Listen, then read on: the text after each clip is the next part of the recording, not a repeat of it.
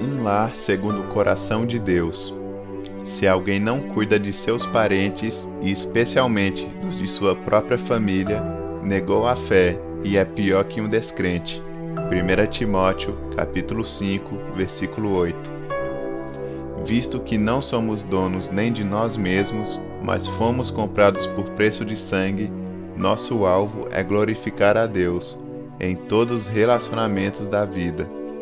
Não importa a posição social que ocupamos ou mesmo quem somos, temos que servir como testemunha de Cristo.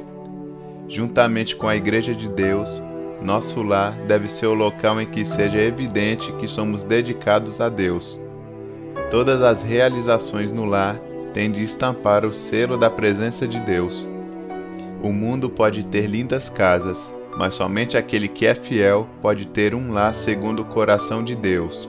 Contudo, ele não constrói por suas próprias virtudes pessoais, mas puramente colocando-se dentro da vontade e direção daquele que o criou.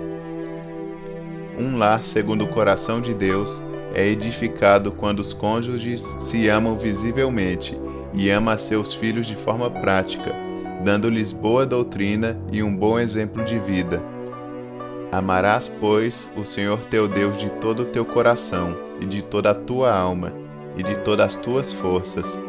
E essas palavras que hoje te ordeno estarão no teu coração, e as ensinarás a teus filhos, e delas falarás assentado em tua casa, e andando pelo caminho, e deitando-te, e levantando-te.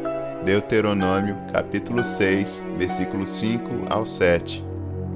Portanto, antes do amor e das palavras de Deus penetrarem no coração dos seus filhos, há muito devem estar no teu coração. O amor é o vínculo da perfeição. Precisamos entender que se não amamos realmente e fielmente a nossa família, não nos dedicamos a ela. Não lutamos por ela e não entendemos o valor que ela tem.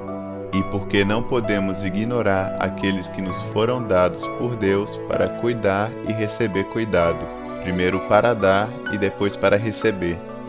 O lar tem uma missão celestial a ser posta em prática aqui na terra, e parece-nos uma missão impossível, mas como alguém outrora disse, quando um coração deseja, encontra milhares de maneiras, mas quando não deseja, encontra milhares de desculpas.